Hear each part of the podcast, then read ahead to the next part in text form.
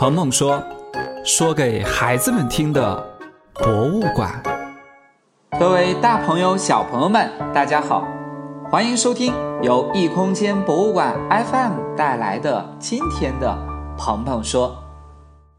九月十号是教师节，可是小朋友们知道吗？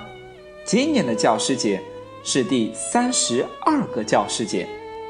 那再往前推溯的话，古代有没有教师节呢？如果有的话，古代的教师节又是怎么过的呢？今天的博物馆 FM，我们就一起来聊一聊教师节的故事吧。其实，在中国古代，虽然没有教师节这个明确的说法，但是呢，一直都有表示对老师尊重的类似的节日。在众多古代的老师当中，有位老师可是。最著名的一位了，他呢就是生活在春秋时期的孔子。有的小朋友可能学习过《论语》，那里讲述的就是孔子的思想。据说他在世的时候曾经教过三千多个学生呢，著名的弟子有七十二位。孔子去世以后，人们对他尊崇备至。不同朝代的皇帝们还给他封了很多尊称，比如大成至圣文宣王、至圣先师等等等等。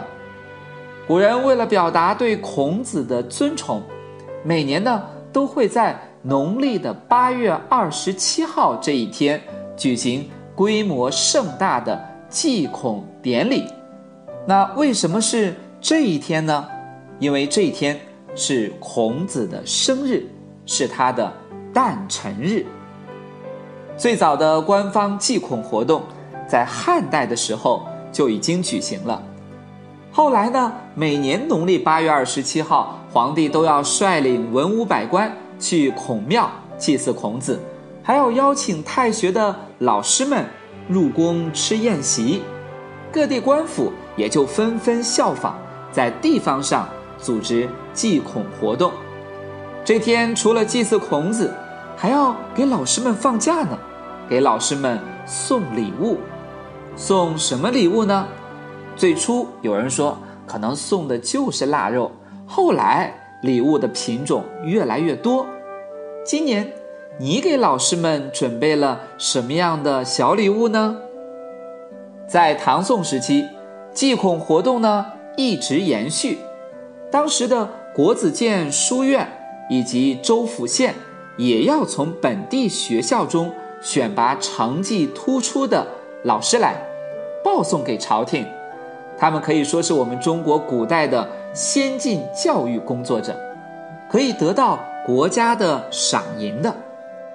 到了清朝，不但祭祀孔子的规模和范围越来越宏大。政府呢还提高了各个书院、学府、监院教师的薪金，也就是啊会给老师们发福利、涨工资。有些成绩卓著的老师，最高可能会授予一定品级的职衔呢，可以加官进爵。再后来，到了清朝晚期和民国的时代，中国社会发生了天翻地覆的变化，孔子。也不那么受到尊崇了，孔子诞辰的纪念活动也就渐渐的被取消了。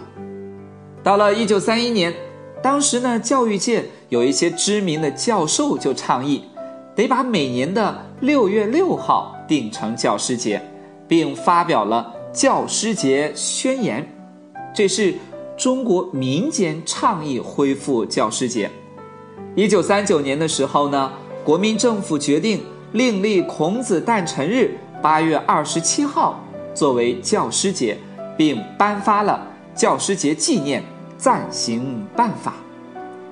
新中国建立之后的一九五一年，教育部和全国总工会共同商定，就不用再单独列一个教师节了，而是把教师节合并到五一国际劳动节。